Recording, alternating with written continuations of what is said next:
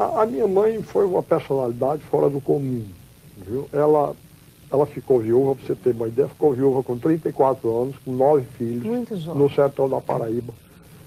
E criou todos, e nenhum deu para ladrão, uhum. nem para assassino. Então eu acho isso uma coisa extraordinária. E, e eu, eu digo sempre que o processo de educação é uma coisa muito, muito lenta, não é?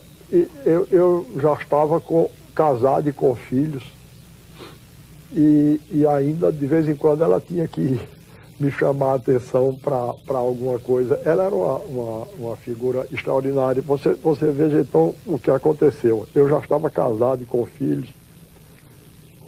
E quando foi um dia, ela começou a achar que eu estava tratando o, o, os, os, filhos com, com muita dureza. Uhum.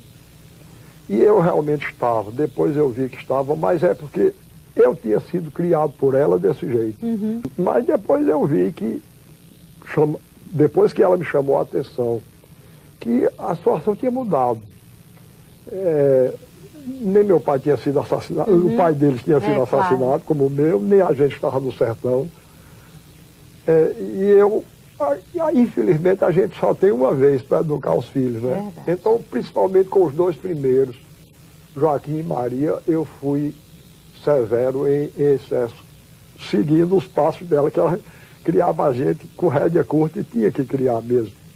Porque não é brincadeira tomar conta de nove filhos uhum. sozinha no sertão da Paraíba é, é, era duro. Então, ela, ela adotava um processo que eu, eu achava muito bom. Ela, ela não, não chamava a atenção da gente diretamente, porque ela dizia que falando podia perder o controle e, e, e dizer o que não devia e, e, o que não queria. Então ela fazia uma carta. É, essas cartas eram famosas entre nós. Todos os filhos, quando ela discordava de uma coisa, ela mandava uma carta. Aí, nesse tempo, eu recebi uma carta. Ela sabe que eu gosto, sabia que eu gostava muito, que eu gosto muito de abacate.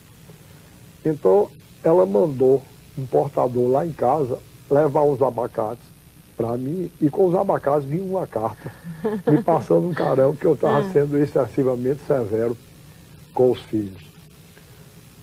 Aí, no dia seguinte, eu fui lá, entrei, pedi a bênção a ela, como sempre fazia.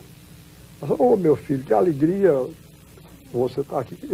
Está tá tudo bem lá com você?